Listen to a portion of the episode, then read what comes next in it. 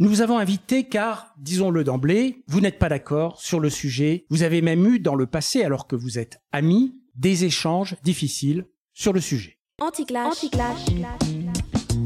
Bienvenue dans Anticlash, une émission qui va au fond des sujets polémiques sans tomber dans le clash. Une émission qui insuffle une culture du dialogue même lorsqu'on n'est vraiment pas d'accord. Je suis Raphaël Tisblat.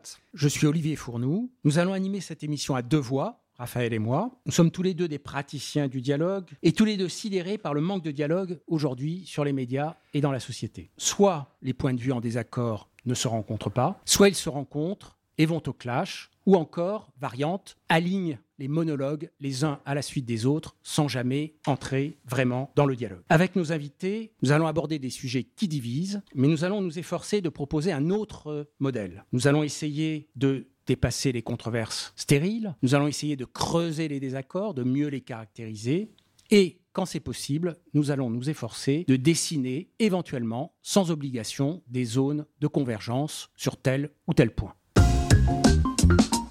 Je trouve que c'est un, bel exercice déjà de, pouvoir euh, se confronter à des idées qui ne sont pas euh, les mêmes euh, que, que les nôtres. Je suis peut-être en effet moins optimiste que vous ou plus euh, ou plus inquiet sur le constat. Moi, je pense que tu, que tu commets une erreur, que tu te trompes, tu te, que tu te trompes de combat, là. Que je peux vous poser une question à ce moment-là Tu vois très bien où je veux en venir, je vais pas faire le point de Godwin tout de suite, mais on pourra y aller plus tard. On va euh, rendre justice au fait que, euh, que vous êtes d'accord sur un certain nombre de choses.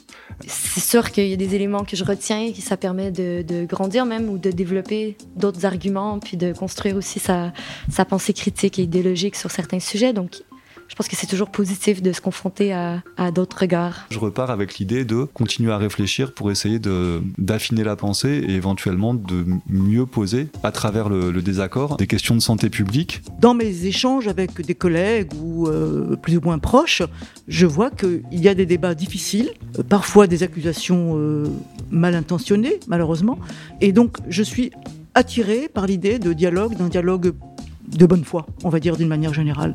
Oui, je pense que si, notre échange euh, et le respect mutuel qu'on a eu euh, l'un pour l'autre et l'écoute, je, crois, euh, pouvait servir de matrice au débat public, on aura beaucoup gagné. donc ce que je retiens, c'est qu'effectivement, il est possible de s'écouter, il est possible, même sur des sujets qui d'apparence sont des sujets soumis à controverse, donc de mener bah, ce que vous proposez, qui est le dialogue, et qui est pour moi le ferment de l'exercice démocratique. Anticlash, c'est un podcast qui consiste à mettre en dialogue des personnes qui sont en désaccord sur un sujet et euh, d'essayer de comprendre comment on peut euh, être en euh, relation dans la société, même quand on n'est pas d'accord sur certains sujets. Il y a trop de polémiques, trop d'invectives, trop de clash, que ce soit dans les médias ou dans les réseaux sociaux. Nous, on veut vraiment montrer que oui, c'est possible d'avoir une conversation sereine, civilisée, constructive, euh, mais où vraiment il y a de l'apprentissage, là où ça compte.